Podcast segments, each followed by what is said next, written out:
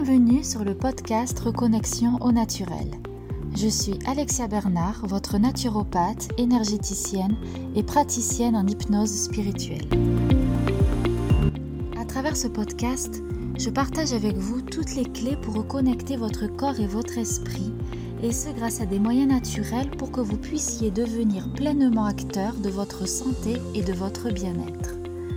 Naturopathie, développement personnel, spiritualité, voici ce qui vous attend dans les prochaines émissions. Sachez que vous pouvez aussi me retrouver sur ma page Facebook Connexion Corps-Esprit au Naturel, ainsi que sur mon site internet www.reconnexionnaturel.fr. Et sans plus attendre, découvrez maintenant votre nouvel épisode.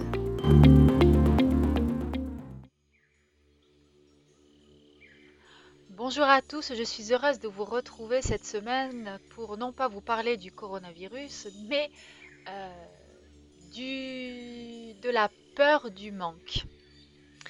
Alors, euh, on a tous vu euh, à la télé, aux informations ou sur les réseaux des scènes surréalistes dans les supermarchés de personnes voilà, qui se remplissaient les caddies à rabord vidant complètement les rayons des supermarchés.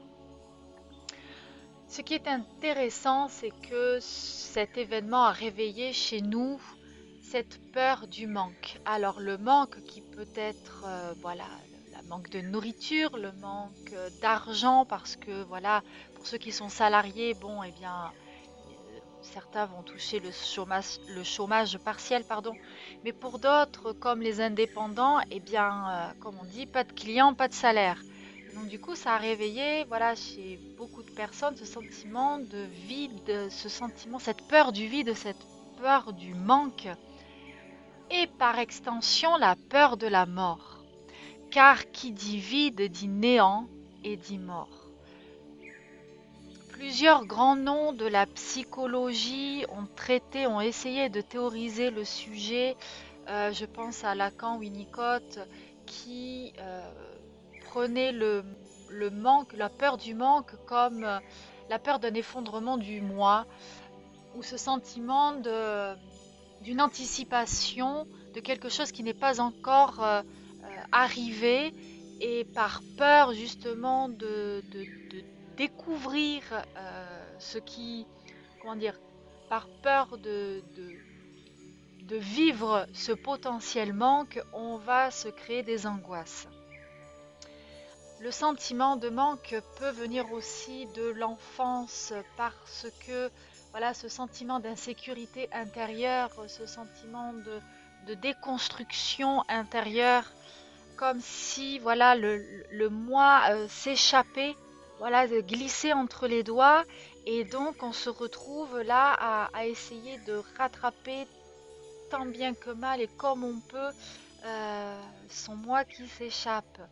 On va créer des, mécanismes de défense, dont les angoisses, euh, pour pallier à ce, sentiment d'effondrement. De, Par ailleurs, euh, j'ai envie aussi de de rajouter que la peur du vide euh, et donc aussi cette peur de la mort, la peur du rien. Donc vous allez, voilà, certaines personnes vont le compenser en, travaillant, en comblant les vides par le travail, en écoutant la musique, en étant toujours actif ou euh, en parlant beaucoup. Voilà, certaines personnes ne supportent pas le silence et du coup cette histoire de confinement va réveiller en elles ce, ce, vide, cette peur du vide, cette peur du, néant. Et pour d'autres, cette, histoire de confinement va être euh, palliée grâce à la nourriture. Euh, mais voilà, c'est toutes les personnes qui vont faire le plein de victuailles, ça va pas être par la peur de, de mourir de faim, mais bien euh, la peur de ne plus avoir ces aliments doudous euh, voilà les comment dire l'alimentation émotionnelle euh, surtout euh, se ruer sur des paquets de pâtes et de riz c'est du sucre hein, ni plus ni moins.